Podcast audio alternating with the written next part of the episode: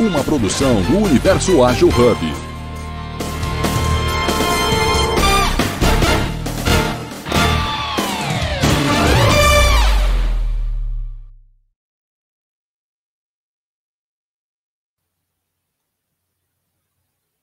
Estamos no ar. Bom dia, bom dia, bom dia. Estamos no Jornada Ágil 731, episódio 920, 920, Organizações Ágeis. Vamos falar um pouquinho sobre agilidade no setor público. Estamos aqui com o nosso especialista Rodrigo Teixeira. Mas antes disso, deixa eu me apresentar. Uh, Para iniciar esse bate-papo que será leve, tranquilo, né, falar um pouco sobre os desafios do setor público. Nós iremos também transmitir em várias plataformas, né? Nosso bate-papo. E me apresentando, sou Júlio homem branco, cis, cabelos e barbas castanhos escuros. Estou usando um óculos de armação preta, um casaco escuro, preto escuro. E atrás de mim tem uma estante de livros. E Rodrigo, por favor, sua apresentação, né? Ah. Um pouco sobre você, para que o público te conheça melhor. Ok, bom dia, Júlio. É um prazer estar aqui com vocês né, no Universo Ágil aí. Mais um desafio nessa jornada. Então, é, o Júlio apresentou, meu nome é Rodrigo, é, eu sou mestre e doutor em administração, com foco em gestão de projeto. Estudei bastante, meu foco sempre foi portfólio, estratégia de projeto e aprendizagem organizacional.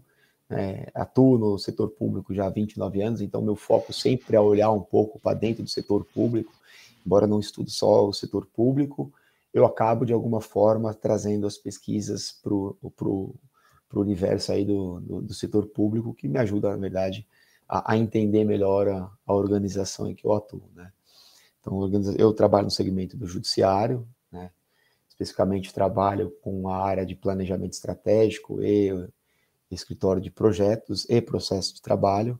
Então, a gente tem aí um, um rol de, de atividades aí mais voltado à gestão. E nessa área eu já estou atuando aí no, no judiciário há uns 15 anos. Então, eu sou é, também me escrevendo, né, fazendo uma autodescrição. Também sou homem branco, é, cabelo castanho curto, uso óculos, estou vestindo uma camisa polo azul escura. Estou aqui na, na, sacada da minha, da minha casa, né, no fundo, no, um lado você vê a parede bege, outro lado tem aí uma cortina com um vidro, você vê uns prédios de fundo. E é isso aí, Júlio, estamos aí para iniciar aí os trabalhos. Perfeito, perfeito. Então, assim, Rodrigo, me dá um cenário, né? Como que é essa agilidade, essa organização dentro de um setor público, dentro da, das atividades que existem lá, é, e principalmente, vamos começar pelo, pelo feijão com arroz, né? O conceito de uma organização ágil, né? As principais características, e aí a gente já tenta transpor também para dentro dos processos de um setor público. Eu vou deixar a palavra com você, eu vou aos pouquinhos aqui fazendo algumas perguntas. Bora lá? Ok, vamos lá. Então fica à vontade para interromper aí também a qualquer momento, tá? Então, Perfeito. Então, é, o primeiro ponto, né, que, que a gente entrar, ajustar esse conceito, como você falou, né? Então, o que, que é uma organização ágil? Então, é, a gente vê que a organização ágil, algumas definições que a gente encontra até na literatura, alguns materiais, é que uma organização é uma rede de equipes dentro de uma cultura centrada no, no, nas pessoas, centrada no ser humano, né, operando em ciclos rápidos de aprendizagem e tô com rápidas tomadas de decisões. Né? É uma empresa sempre habilitada por tecnologias e guiada sempre por um propósito comum. Então a equipe está sempre voltada sempre para o mesmo propósito e sempre pensando em criar valor para todos os stakeholders envolvidos. Né? Então essa é uma das definições que eu acabei encontrando. Uma outra também que a gente que trago aqui, que a gente para discutir, que é uma organização centrada no humano. Né? A gente volta na questão do, da, do ponto ser humano ser importante nessa organização ágil. É, é uma organização que responde e, e, se adapta rapidamente às mudanças no mercado e no ambiente. Então, é uma de rápido ciclo de aprendizagem, assim como a outra vem falando, a questão de decisões. É, tem sempre foco na necessidade do cliente através de entregas contínuas, sempre com produtos de valor. Então, é, até fechando, entrando num acordo aqui com você. É, Para mim, uma organização ágil é uma organização que trabalha sempre focada nas pessoas, seja as pessoas internas ou externas à organização, aquela que ela precisa levar é, valor né, para o cliente, para os acionistas, para todos os envolvidos na organização, aqueles que, se de alguma forma é atingido pelos trabalhos da organização, se, se adaptar rapidamente né, às mudanças de mercado e ambiente, né, de, sempre pensando nas pessoas.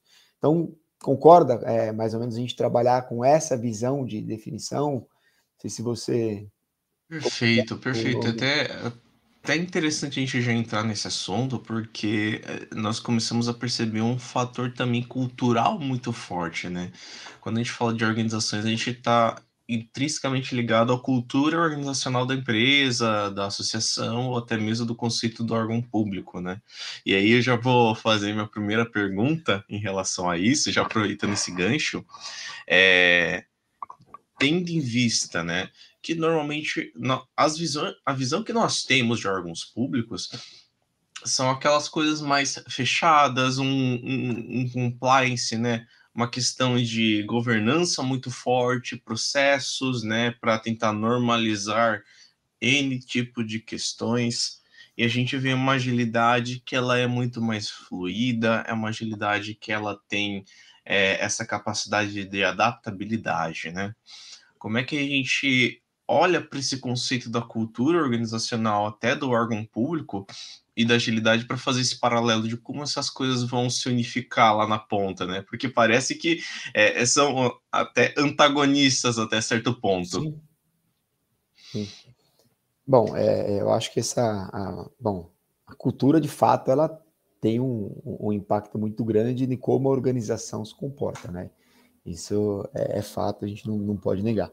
Pensando nas organizações públicas, então, é, a organização pública, o setor público em geral, ele, ao longo dos anos, ele passou por transformações, né, ao longo da sua história.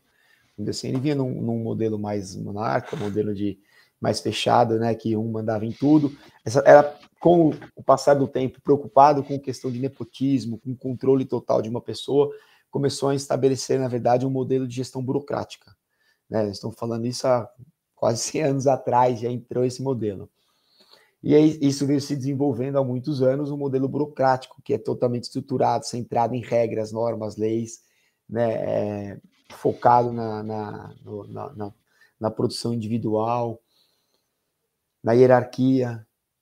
Ao longo dos anos, começou a se notar que é, esse modelo de, de, de, de setor público não estava de acordo, dando conta das demandas. Né? Ele estava sendo muito caro, muito custoso para o Estado, ele não estava conseguindo atender de fato as demandas, e aí começou a entrar, entrou aí uma onda de que, que foi chamado como a nova gestão pública, né? Que foi com a Margaret Thatcher lá na Inglaterra, começou a discutir os modelos de gestão do setor privado para dentro do setor público. Então, buscando alguns princípios de eficiência, de efetividade, né, celeridade processual. E aí, acho que nesse caminho vem tudo que está acontecendo hoje nas transformações da organização, ele começa a entrar no setor público. Só que, creio eu que assim como na organização privada, né, e ainda às vezes até mais forte na organização pública, essas transformações, elas não acontecem eu, eu cesso um modelo, começo outro, cesso um modelo uhum. e começo outro. Eles vão se misturando tendo em vista porque a cultura ela está inserida nas normas e nas rotinas da, da, da organização. Né? Não é uma coisa que alguém estabeleceu vai ser assim.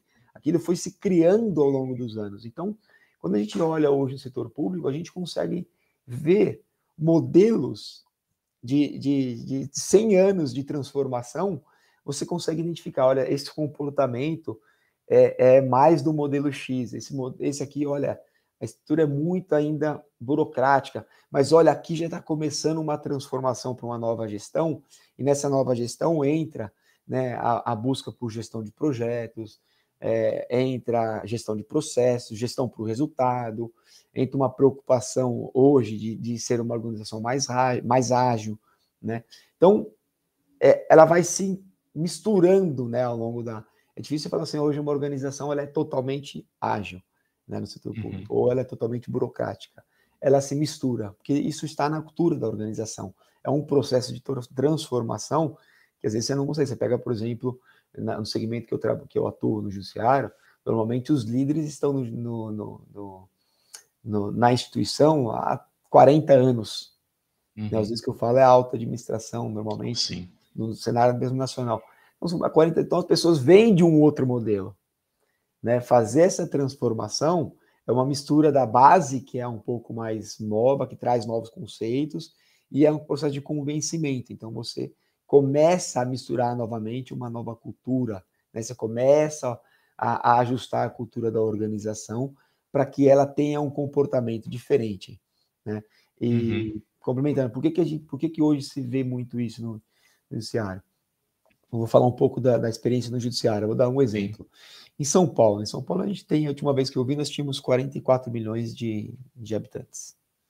Né? Só no judiciário de São Paulo a gente tem 21 milhões de processos. Se a gente pensar que cada processo tem duas pessoas, eu tenho praticamente todo mundo no estado de São Paulo tem um processo. É a brincadeira que a gente faz, mas não é, não é uma regra, claro, porque a gente tem alguns, alguns que a gente chama de grandes demandantes. São algumas empresas e alguns, até setor público mesmo, que são líderes aí de processo, vamos dizer assim, né? Mas imagina uhum. a demanda que tem, né? Se a gente for pensar sempre em atender essa demanda, crescendo recursos, né, aumentando o número de pessoas, aumentando o número de prédios, o número de estrutura, tudo isso é muito custoso para o Estado. Então, isso uhum. tem nos proporcionado e nos exigido um pouco do, do, do, judiciário como um todo uma transformação. Né? E aí que ele começa a se encaixar um pouco nesse novo modelo de gestão pública, onde começa a trazer algumas nuances aí de uma organização ágil, né? tentando responder um pouco mais a essa demanda, às necessidades da população como um todo. Perfeito. E até eh, a gente começa a perceber, então, a, a própria característica, né, de, de um setor que ele tem que lidar com essa questão da, de atender a população de uma forma muito mais até presente, né, porque antes a gente tinha uma visão de órgãos públicos, aquela burocracia que travava o processo, travava todo, toda a questão de evolução, até mesmo de os benefícios à população, etc. E de repente a gente começa a ver então um, um processo que ele meio que está em constante mudança, né? É, é, interessante perceber, fazer um paralelo, né? Quando você faz a junção de duas organizações, faz aquisição de uma, você percebe como a, a, essa imposição da cultura mãe sobre essa, essa nova empresa acaba gerando muito problema. Então, Sim. já para uma empresa que permite que a outra empresa, filha ou absorvida, enfim, tenha um processo de transição mais tranquilo, ela consiga ter né, uma, uma evolução, tem um turnover menor, né? Então, num paralelo né, direto ao órgão público, a gente percebe que então essa questão até das evoluções, das constantes evoluções e, e, não estar né, fechado num, num, processo a partir de agora é assim, a partir de tal momento é assim. Então a, a gente começa a ver essa essa transformação, né? Aos pouquinhos, então, eu consigo entender que os órgãos públicos eles estão se adaptando a esse modelo ágil, estão encontrando, né, um, um porto seguro, talvez, na agilidade, uma nova roupagem, até uma nova forma de atendimento, correto? Sim, sim, sim, vejo sim. É, eu, eu pegar alguns exemplos para a gente pensar um pouco a, a transformação no, no, no órgão público, né? É, assim, hoje todo mundo conhece o Poupa Tempo, né? O Poupa Tempo, assim, hoje você, da sua casa, você agenda um serviço, seja ele na área de habilitação, na área de um documento, um RG, então você tem N áreas do setor público lá dentro atuando. Você consegue agendar, né, da, da sua residência, você não precisa se preocupar de ir até o órgão para ver se vai ser atendido ou não. Você tem um agendamento, chega lá, você tem todo um direcionamento, algumas coisas que você consegue fazer de forma digital, indo, por exemplo, lá do Detran, né? Então, uhum. é, eu que sou já um pouco mais de idade, assim, tive o Detran uns anos atrás, é, você, tudo que você tinha que fazer, você dependeria de um, de um de uma pessoa, um profissional que estava atuando aí na área, né, do, do despachante, é, tem que ir lá no Detran, tudo que você tem que fazer. Hoje em dia, não. Hoje em dia você consegue tudo. Então, assim, é uma preocupação, é uma transformação da organização. E, e, e como que vê essas transformações, né? Até onde eu tenho conhecimento de algumas áreas, normalmente eles estão saindo de laboratórios de inovação. Né? Então, assim, você vê um setor público, fala, poxa, ele tem toda uma estrutura regrada, mas ele tem um laboratório de inovação, pensando sempre no usuário, que é o cliente dele. Então, você já vê que começa algumas características né, da, da própria organização ágil. Você fala assim, ah, ela é 100% ágil? Não, mas ela é um processo de transformação. a gente já tem uma preocupação hoje, né? O Poupa Tempo mesmo eu sei que saiu do Laboratório de Inovação do Governo do Estado de São Paulo. Né? Então, assim, poxa, vamos criar um serviço, como que a gente consegue facilitar, por quê? Porque eles tinham dificuldade na época de, de eh, encontrar dificuldade nas pessoas de se deslocar até os órgãos públicos. Uhum. Né? Então, o primeiro momento é, poxa, a gente precisa centralizar um monte de serviço. Porque às vezes a pessoa precisa fazer dois serviços, ela tem que ir um dia no lugar, porque ela não consegue fazer né, dois no mesmo dia.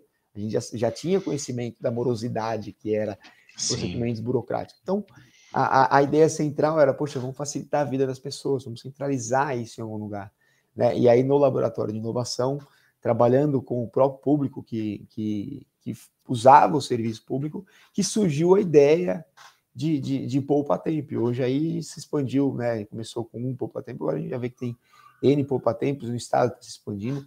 Então, você vê um, um, um pouco um comportamento né, de, de, de, uma organização já tentando responder à mudança do ambiente. Porque a gente, a população cresceu, a população exige cada vez mais no setor público, né? Não uhum. é?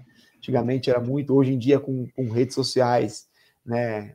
Uma pessoa consegue ter milhões de, de, de, de, de pessoas receptoras da sua conversa. Sim. Então, isso tudo tem influenciado muito o comportamento. E para responder isso, né, nem sempre os processos burocráticos estavam é, adequados, né? Então a gente lembro, essas ah. mudanças um pouco no, no, comportamento. É até legal a gente pegar o caso do Poupa Tempo, né? Para quem não sabe, né, de outros estados, é, o Poupa Tempo foi um, um projeto, dá para colocar assim, do governo de São Paulo para agilizar toda essa, essa aquisição de documentação. Eu lembro que é, tenho 31 anos, tinha acabado de fazer 18 na época, eu me desloquei da minha cidade, aqui em Santa Catarina, e fui até São Paulo.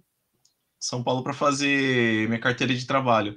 Enquanto no meu estado eu demoraria em torno de 30 dias para sair a carteira, em São Paulo eu acho que eu fiz em duas horas. Né, autenticado, assinado, todo aquele processo, né, que é, hoje os jovens não vão saber mais como, como é, né, tinha que ter aquela carteira azulzinha assinada, né? Hoje já está no digital, né? Então é muito mais fácil.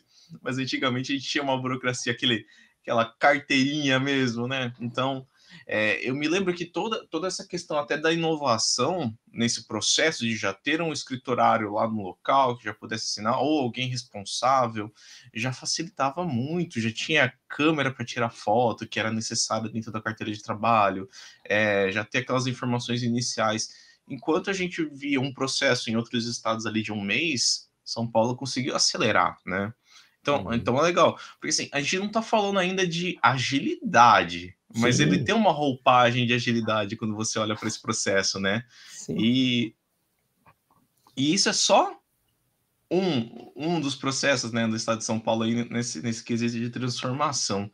Mas até, Rodrigo, você, como é um cara que já está inserido nesse contexto, né? É um processo de transformação do setor público, né? Eu, a gente pegou o Poupa Tempo como exemplo, o setor judiciário já fazendo toda aquela parte de aceleração de processos e até se puder trazer assim algum caso hoje do judiciário, seria legal também para a gente ter uma noção do que tem sido feito em relação a isso e como que a agilidade tem atuado diretamente nesses processos, né?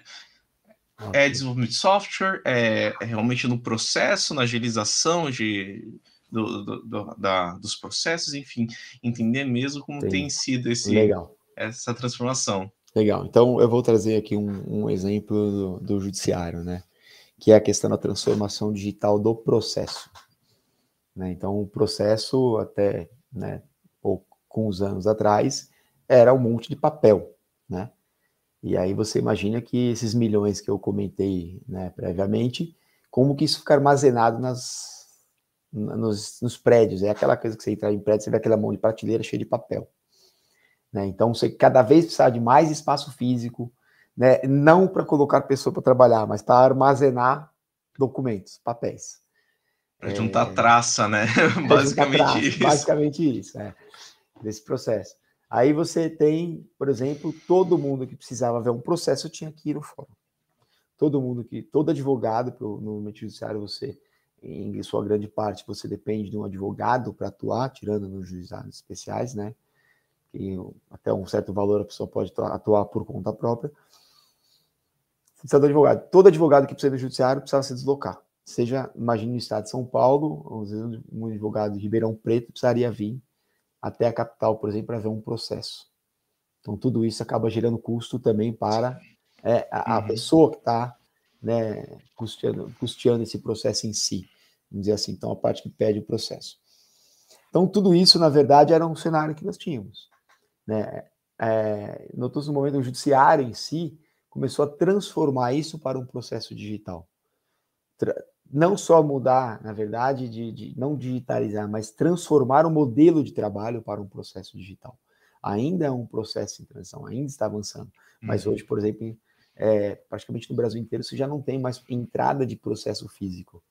Né? Todos os processos são em digital. Então, você, como Santa Catarina, você pode atuar num processo aqui em São Paulo, você pode atuar num processo na Bahia. Então, é, é, é muito mais fácil. Você consegue hoje é, fazer uma audiência de forma virtual. Então, um advogado que está no, no, outro estado ou no interior do, do estado, ele não precisa se deslocar até a capital, por exemplo, se o, se o processo estiver na, na capital, para poder fazer, por exemplo, uma argumentação sobre o processo no julgamento, ele pode fazer de forma virtual.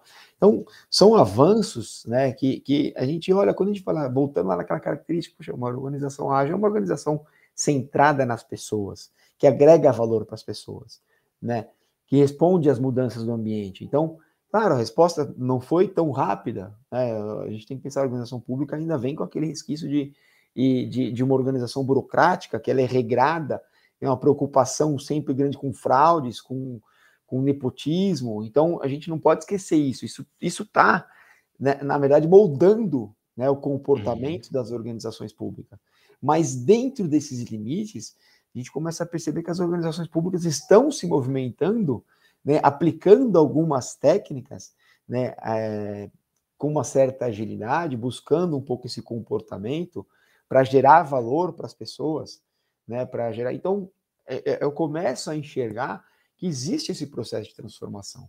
Né? Não é, não é, eu não consigo, de uma hora para uma organização que é toda regulamentada, né, e, e normalmente as normas nem saem de lei judiciário, é do legislativo, né, o judiciário só cumpre de fato uma norma.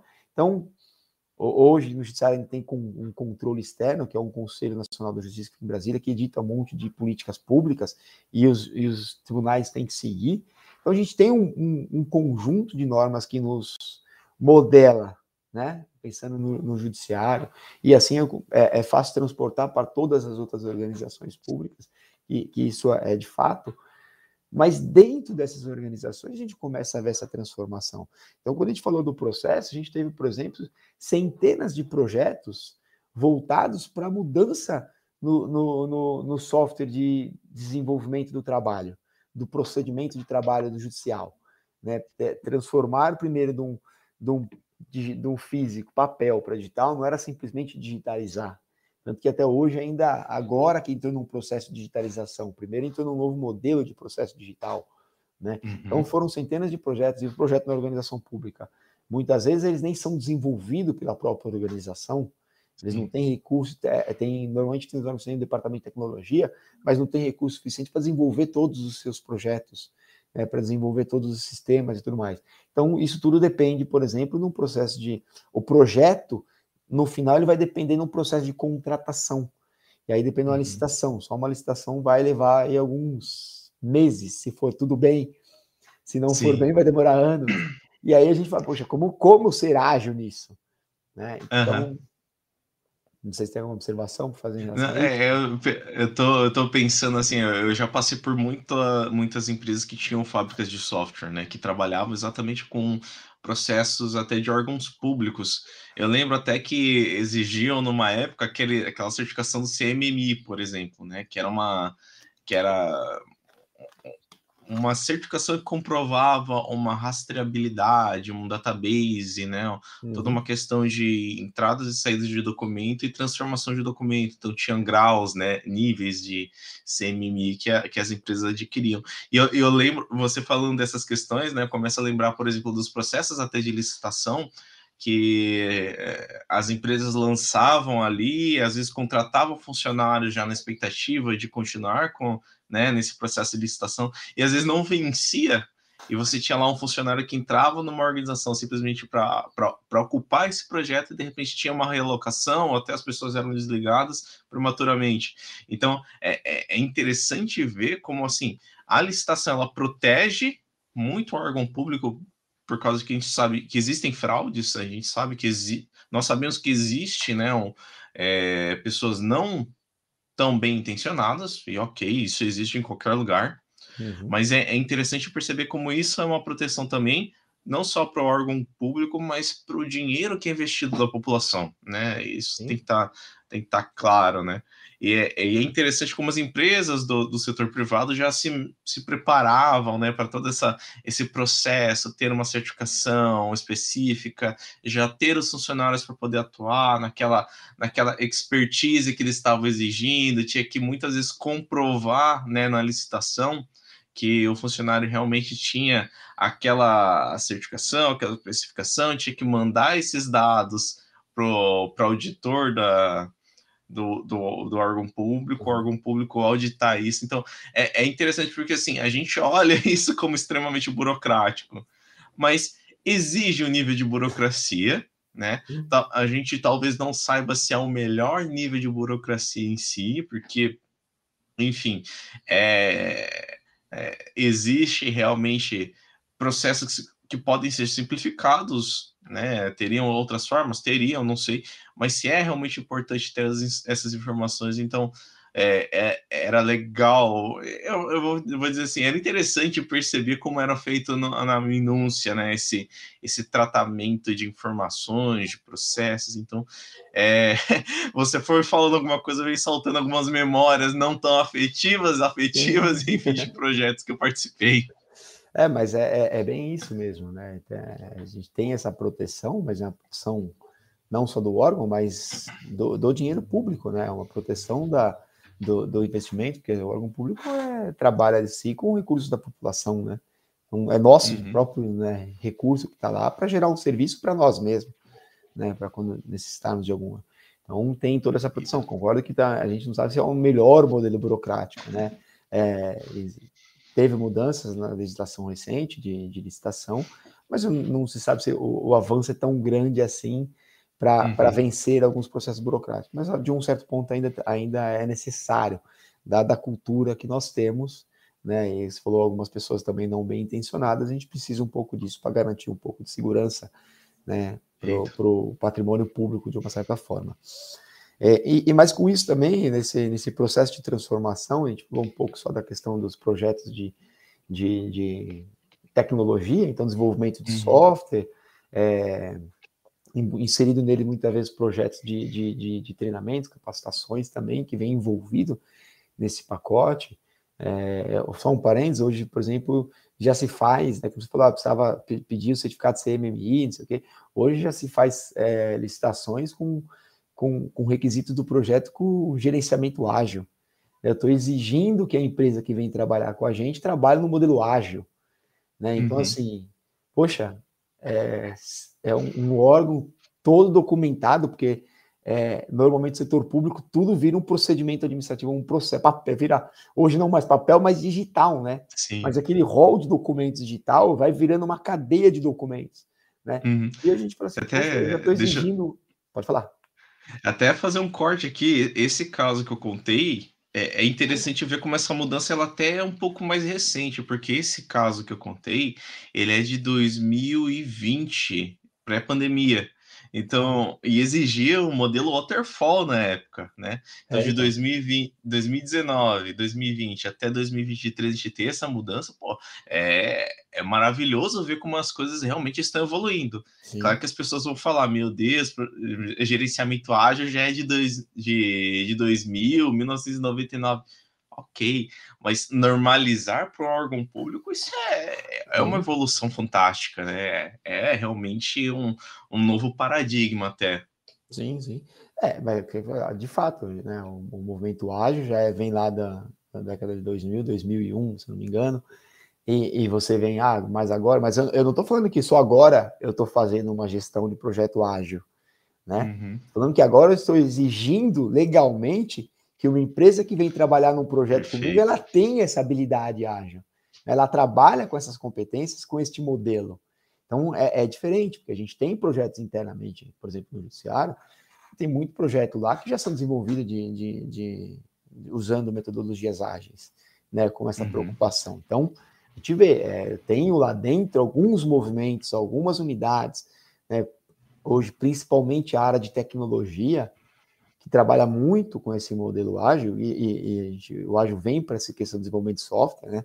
Então, no, no, segmento judiciário, a gente vê muito isso também. As áreas de tecnologia trabalham muito com esse modelo.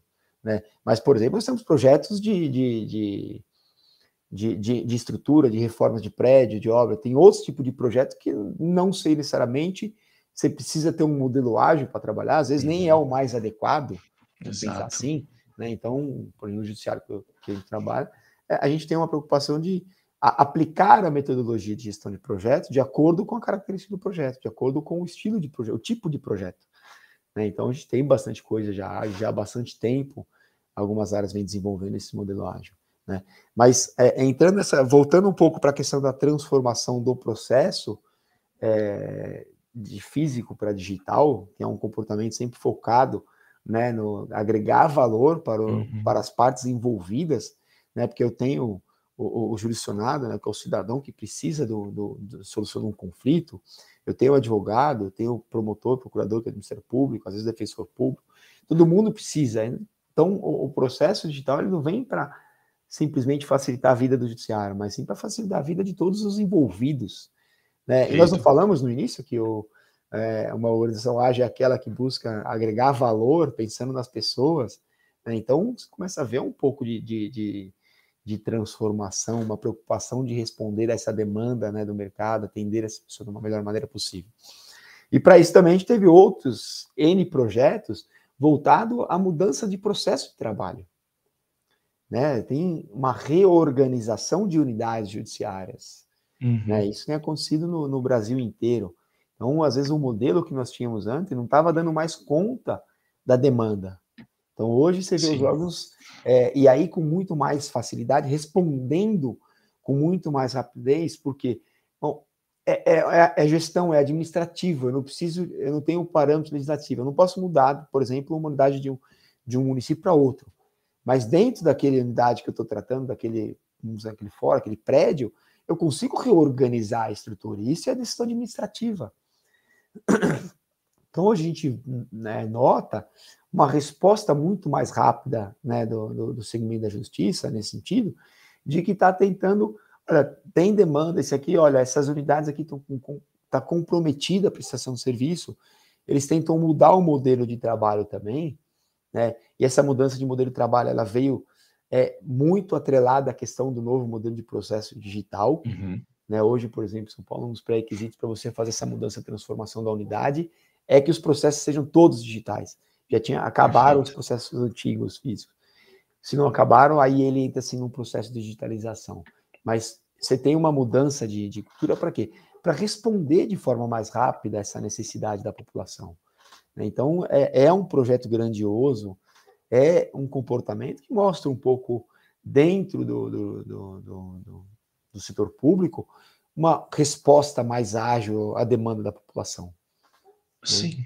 É, e, e, entrando nessa agilidade no sentido de que a gente sempre repete, mas é, é importante a gente trazer né, essa, essa frase, agilidade de adaptabilidade, né? Se adaptar ao cenário de que precisamos reduzir custos, precisamos até pensar num conceito até de, de ESG nesse sentido, porque a gente está tratando de uma diminuição de papel, consumo, é, pensar que um kbyte armazenamento dele é muito mais fácil do que você armazenar pelo menos uma folha de papel. Então, ter todo esse pensamento nesse sentido de pensar um processo, uma evolução, essa transformação digital que englobe efetivamente, né, um benefício e adaptabilidade para a população é que, é que é o interessante no fim das contas, né?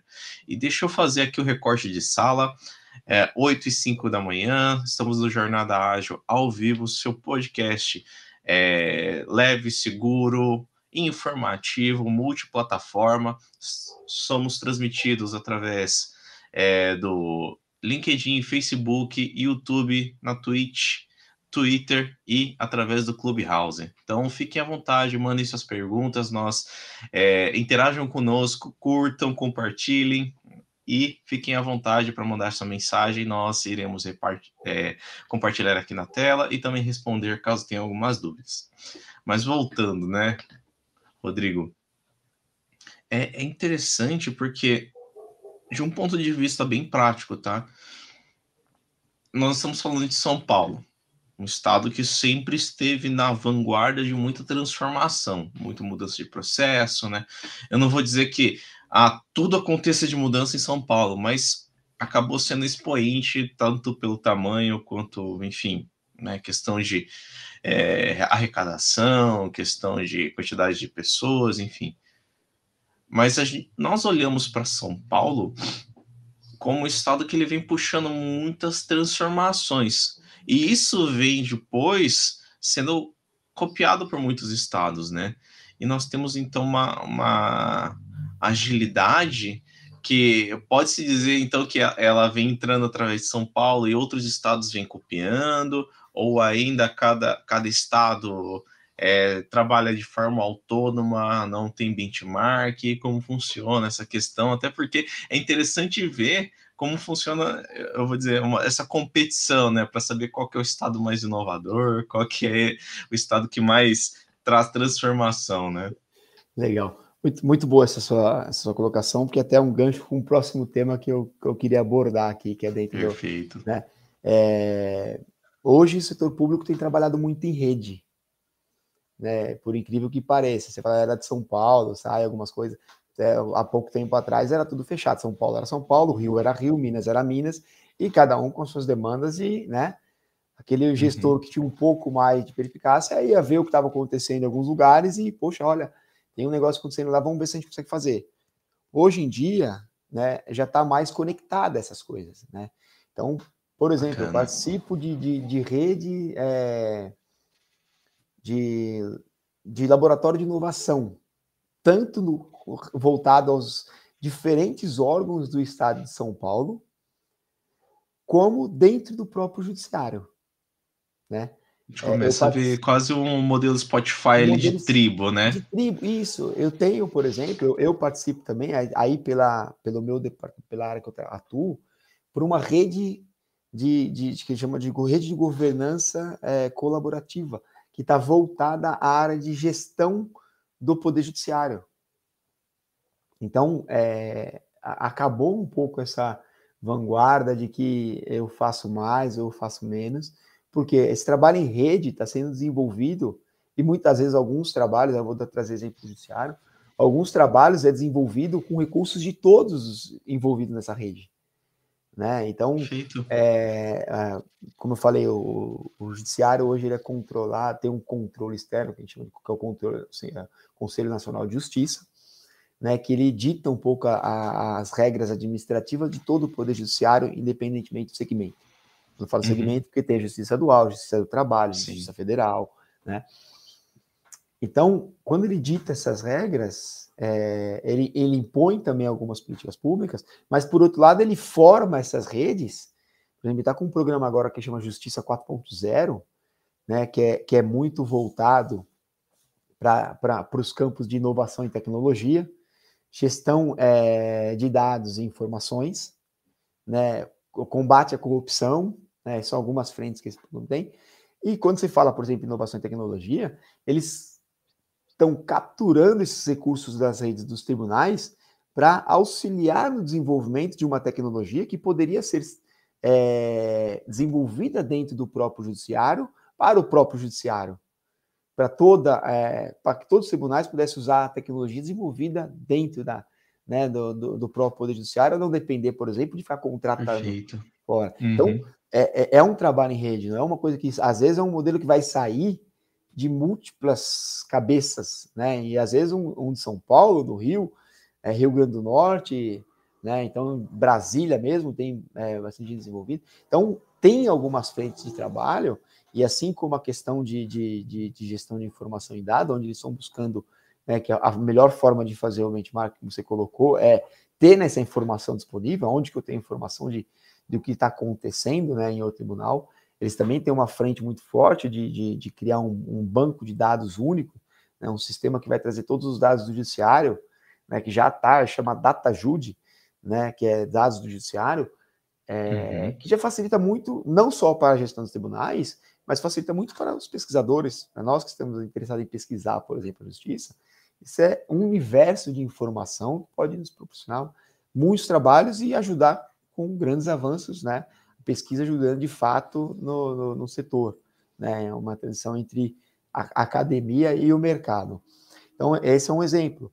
Quando a gente fala, por exemplo, da, da rede de governança, de, de, colaborativa, que eu falei que é participar de, de planejamento, é, é, um conjunto de, é um grupo de pessoas de diferentes, imagina a justiça estadual, nós temos 27 tribunais no Brasil inteiro, são representantes desses 27 tribunais sentando para discutir alguns problemas e estabelecer as metas do ano.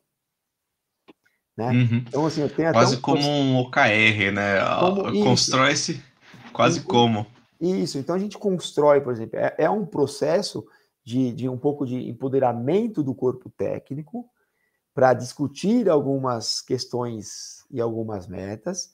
Claro que depois a alta administração do Poder Judiciário como uhum. um todo no Brasil acaba aprovando né, a, a esse conjunto de metas, mas você dá um empoderamento para um grupo técnico passar a discutir a, a, a estratégia né, e dar diretrizes, né, ou propor diretrizes para que a administração estava acatando. Isso tem gerado, na verdade, uma troca de experiência muito grande. Né? Então, é, vou dar um exemplo prático, recente. É, um mês atrás eu fui para um evento no Tribunal Bahia com todos os 27 tribunais. Né? E lá a gente discutiu, na verdade, o judiciário chama, o conselho criou o que chama de macros desafios do Poder Judiciário, e a gente foi discutir cada macro desafio. Então, para cada macro desafio, as pessoas que eram o, os apresentadores traziam algumas experiências locais do seu tribunal. Então, por exemplo, eu vou num evento desse, eu vejo, por exemplo, práticas da própria Bahia, práticas do, do, do Pará, do Rio Grande do Norte, que falam, cara, isso aqui é fantástico e nós não estamos fazendo. Eu vou anotar. Uhum. Então, você, você, traz lição, você, você consegue absorver o conhecimento de outros estados, de outros órgãos que são semelhantes ao seu e trazer para sua casa. Né? Começa a ser mais orgânico mais isso, orgânico, né? Mais natural. Mais natural. E você, assim, eu, eu, nisso que eu consigo perceber que é, tá, o setor público está se transformando para ser um pouco mais ágil, para ser uma organização um pouco. Eu, eu, consigo, porque quando a gente olha nos estados, tirando as particularidades, claro que a gente tem diferença de estado para estado, até questão geográfica, né, cultura, mas dentro do judiciário os problemas são praticamente os mesmos, os desafios são os mesmos, em diferentes proporções, né, uns com maior, outro menor, mas os desafios são os mesmos. E a gente troca muita experiência. Né? Então, é, nesse evento, por exemplo, na Bahia, até pessoas que estavam fora do evento, que era do próprio Tribunal da Bahia, me contataram e falaram assim: Ô Rodrigo, é, eu tô com um problema aqui num projeto e eu fiquei sabendo que vocês têm algumas coisas lá que poderiam me ajudar nessa solução. Consegue oh, articular para mim? Então a gente já ali mesmo já troca né, algumas uhum. informações, uhum. eu já faço esse contato da área que me, me encontrou num corredor lá, porque foi um fato que aconteceu, uhum. encontrou num corredor e já contatei ele com a área que está no tribunal trabalhando, aqui no estado de São Paulo. Entendeu? Então eles estão. É, eles não estavam na rede, mas eles se conectaram através da rede, né? Uhum. Para gerar uma solução que eles não estavam conseguindo resolver. Alguma dificuldade, que eles estavam com uma particularidade lá, seria até mais voltada a trocas de, de, de, de, de registro de informações, que isso é permitido dentro do setor público. Então, é, você vê a, a, busca por uma resposta mais rápida, né, tem acontecido. Eu não fico naquele mesmo processo burocrático, olha, ah, não está acontecendo, eu vou tentar de novo. Então, hoje tem um comportamento já, já mudando. Claro, eu sempre friso, a gente não pode esquecer que a gente ainda tem muito da cultura burocrática, ou praticamente, né, Uhum. A maioria né, da, da, da, da, estrutura ainda é seguir o modelo sim, burocrático, sim. regras, leis e tudo mais, né? Mas e temos gerações um ali, né? Sim. Temos gerações de pessoas que estão, sei lá, mais de 30 anos no setor público que é, é, é até não que seja mais difícil com alguém mais velho, né? Mas é, a mentalidade já foi transformada ali por muito tempo, né? Então tem resquícios ali de comportamentos que dificilmente você elimina né, esse comportamento, você precisa gradativamente ir transformando né, ao, ao, redor dessa pessoa para que essa pessoa mude, né?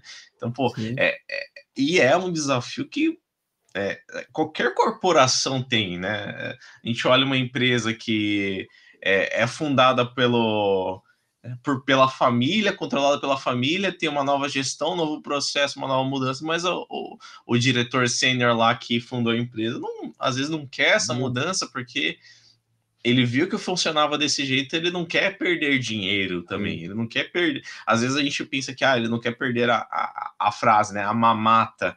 Mas não, é alguém que já por muito tempo fez dessa forma, gerou resultados e trazer alguma coisa diferente pode impactar. Então ele está percebendo alguns impactos, talvez a gente de uma nova geração não perceba, né? Sim. Então essas mudanças são é. É, é, é muito legal ver toda, toda essa bagunça acontecendo junto, né? Sim, é, e assim, é, aí eu vou puxar um pouco, porque toda essa transformação ela depende de um processo de aprendizagem. Uhum. Né? E a aprendizagem ela vem do indivíduo para a equipe, para a organização. Então, como você transforma? Como que eu tenho hoje equipes no, no setor público. Desculpa. Mas espirrei aqui, desculpa. Tem uma equipe no setor público hoje que já tem essa, essa, esse fim, essa mentalidade, essa aprendizagem né, de, de, de, trabalhar mais ágil, modelo de gestão de projeto mais ágil, é, entregas mais rápidas, mas às vezes ainda está no indivíduo equipe. Como que uhum. eu transformo isso para a organização? Eu tenho que transformar esse conhecimento que está numa equipe. Primeiro que é atravessar as barreiras né, entre as unidades, para que isso comece a se formar como um, um, consenso na organização, que a organização passe a pensar dessa forma, né? Que aí só uhum. assim vai entrar na cultura, né? A gente vai voltar naquela questão da cultura, porque a, a cultura ela vai depender, vai independentemente de quem estiver na organização. Se eu, Rodrigo, estou lá a gente consegue implantar um, um modelo diferenciado de gestão. E aquilo se enraiza na, nas rotinas e práticas, que é a cultura da organização, eu, Rodrigo, posso sair que aquilo vai continuar da mesma forma. Ele vai dar dali para frente, né? Vai novas, chegar novas ideias, novos avanços, e aí vão seguir com novos trabalhos. Mas vai estar tá na cultura, né? Então, acho que a uhum. transformação uhum. também para uma gestão ágil no setor público também passa por esse setor público. E aí tem o, o grande desafio, né? Como ser uhum. é, 100% ágil numa organização regrada por leis, por normas, né, onde tudo é controlado, que é um controle e uma segurança para o próprio Estado, para o próprio cidadão, né, para evitar fraudes e desvios e tudo mais. Então, é, é, é um desafio, né? É, e, você percebe que a agilidade que você está colocando, vai, e eu adoro fazer essa provocação, né? É, ela vai além do framework, né? Além do, dos modelos, além, é, assim, é, é saber utilizar na transformação é, pontos específicos que cada coisa que você tem dentro, né? Eu gosto de, dessa frase do MacGyver, né? Aquela mochilinha da Dora aventureira.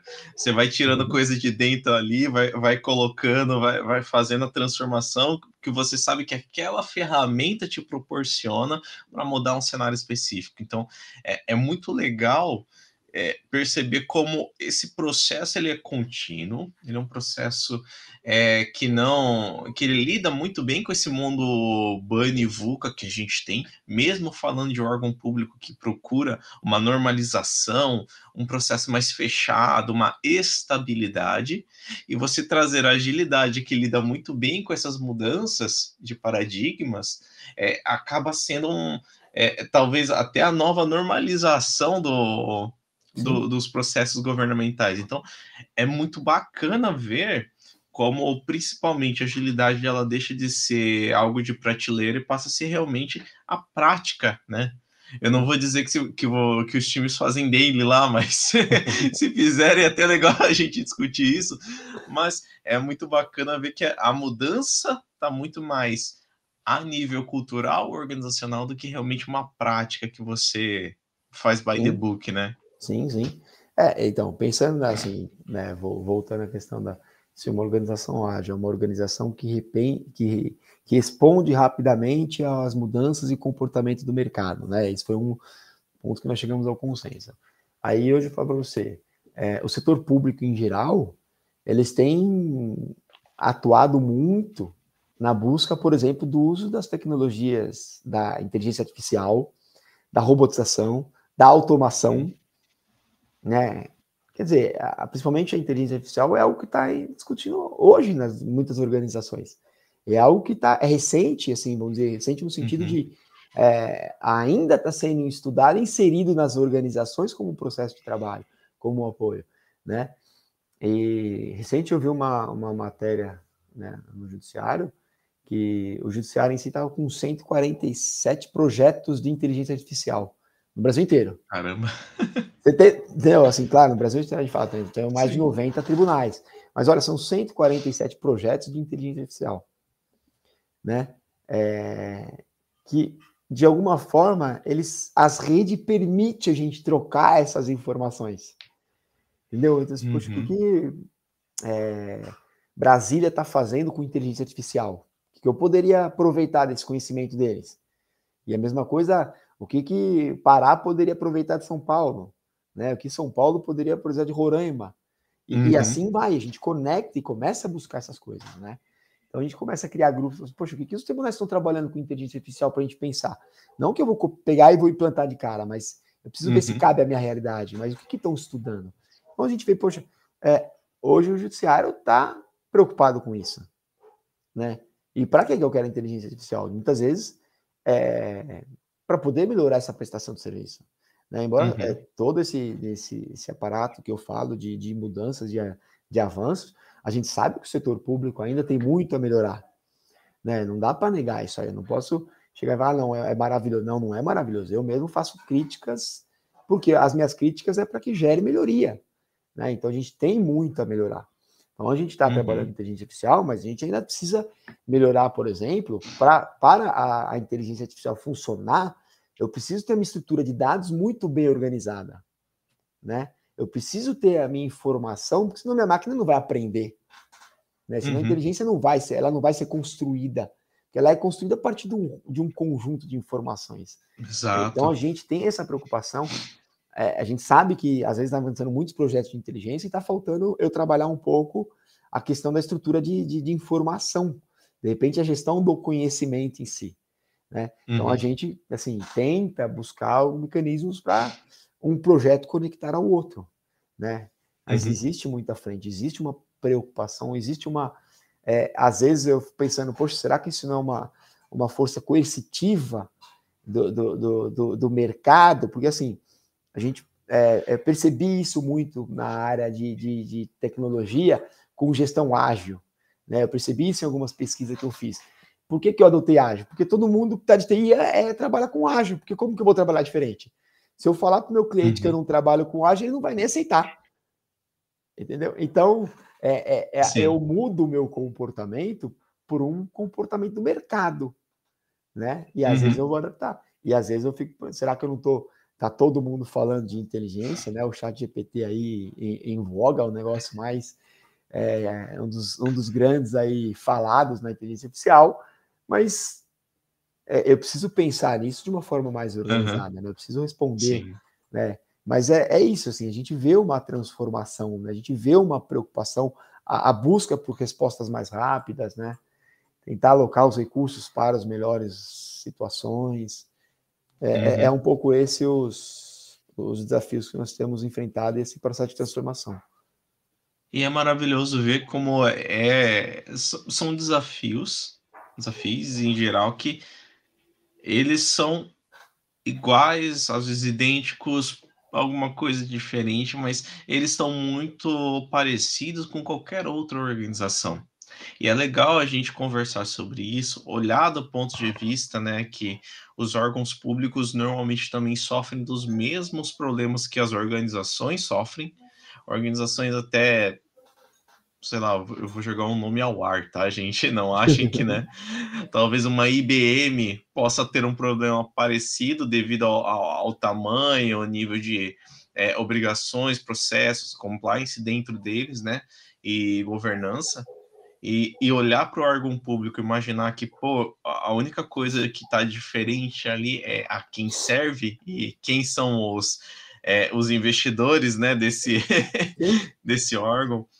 Mas é, é, é bacana ver que, assim, a agilidade ela vem sendo utilizada mesmo, né, depois de nós termos ouvido a, a, a derrocada da agilidade, a agilidade está morrendo, é, os processos preditivos vão substituir novamente a agilidade, enfim.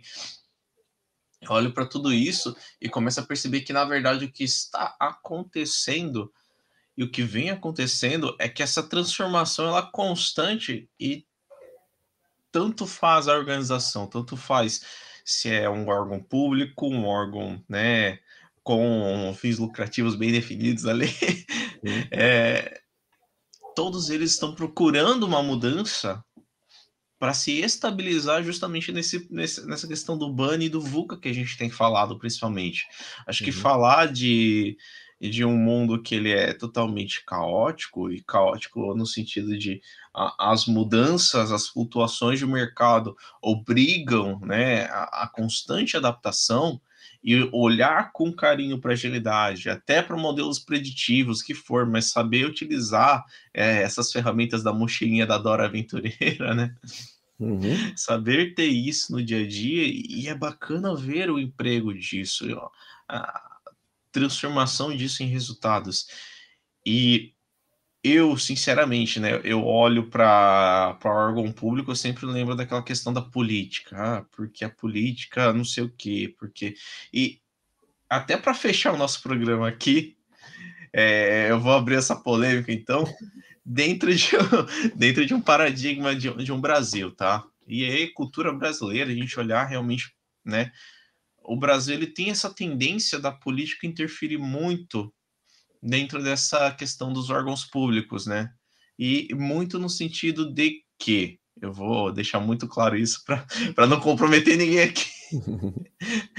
É, nós vemos notícias, né, de que ah, sai um governo, coloca lá, e a gente veio falar justamente desse nepotismo, essas pessoas que são colocadas, inseridas em órgão público para direcionar, às vezes não tem é, as skills necessárias para estar ali dentro desse órgão público.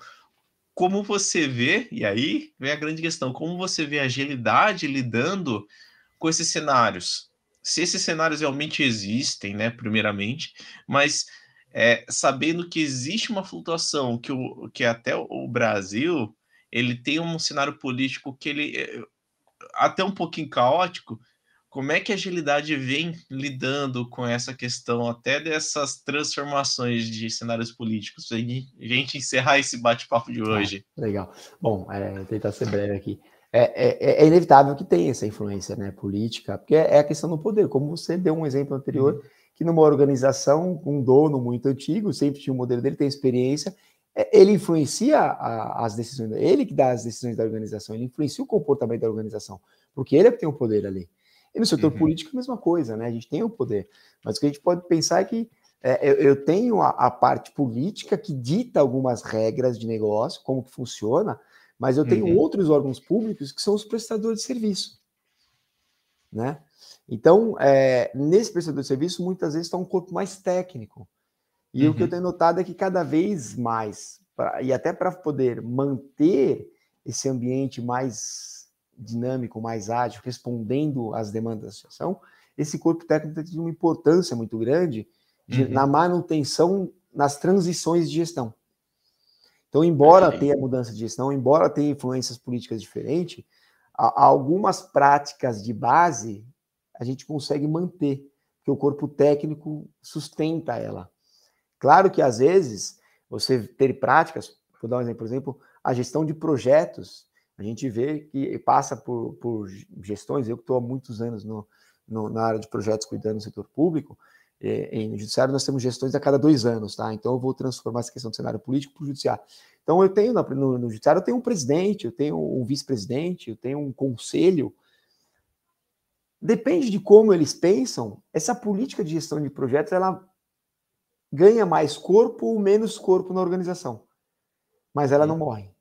Porque a gente não deixa morrer. A gente até estaciona ela em alguns momentos, mas a gente recupera. Entendeu? Então, a, a, o corpo técnico, eu vejo que ele tem um papel importante na, na manutenção de, de, dessa transformação de uma organização ágil. Perfeito. Se conseguir aí te responder. Não, perfeito, perfeito. É, é, é, olhar realmente como cada transição política um novo stakeholder né, para o seu Sim. projeto. Um novo patrocinador, alguém é. que está ali para é trazer uma, uma nova visão, né? É. E é basicamente isso. A gente que trabalha no setor público acaba passando por isso constantemente. Perfeito. Rodrigão, nosso tempo hum. está acabando, estamos Sim. encerrando mais um episódio. Foi um episódio assim, ó.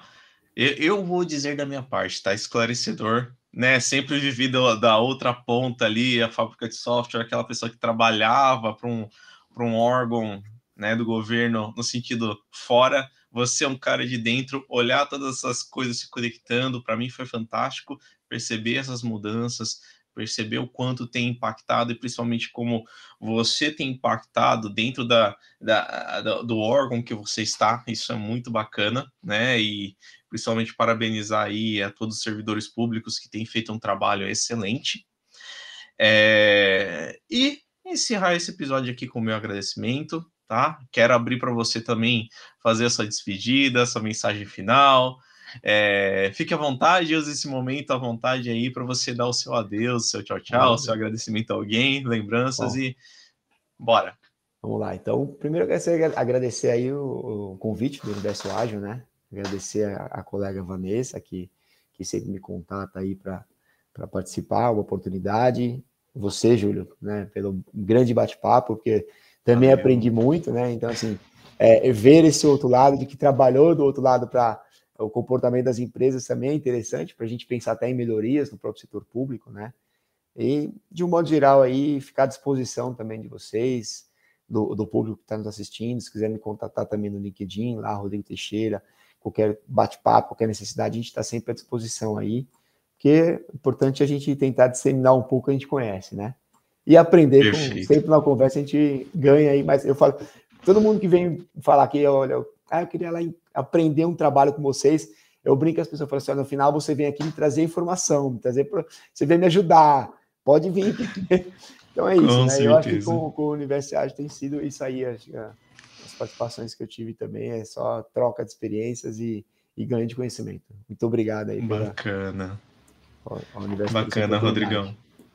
Valeu, valeu. E até aproveitar aí, é, nós, Universo Ágil, também queremos transmitir a Vanessa os nossos sentimentos, a perda aí recente, né, da família, ela que deveria estar aqui no programa hoje. É, nós queremos transmitir todos os sentimentos, todo o nosso, nosso amor, nosso carinho, né, a perda recente e desejamos aí toda a força, né, aos familiares, parentes, todo mundo aí. Vanessa, Tamo junto, Universo Ágil tá contigo. E também a, aos familiares, certo? Então, gente, é, é, é triste terminar assim o nosso programa, Sim, mas. É, infelizmente foi um. infelizmente. É, mas eu, eu compartilho aí dos sentimentos também para a Vanessa e toda a família. Falei com ela ontem à noite. É, triste, mas Deus conforte todos eles lá. E na, na próxima ela estará com certeza. Com certeza. Então, gente, muito obrigado. O episódio de hoje encerra aqui. Obrigado pela participação, pelas visualizações. Peço novamente, curtam, compartilhem. Né? É um assunto muito bacana falar sobre essa questão de órgãos públicos e nós deixamos nosso agradecimento final aí, né, a todo mundo. Então, valeu, uma boa quinta-feira a todos e valeu, tchau, tchau. Tchau, tchau, obrigado.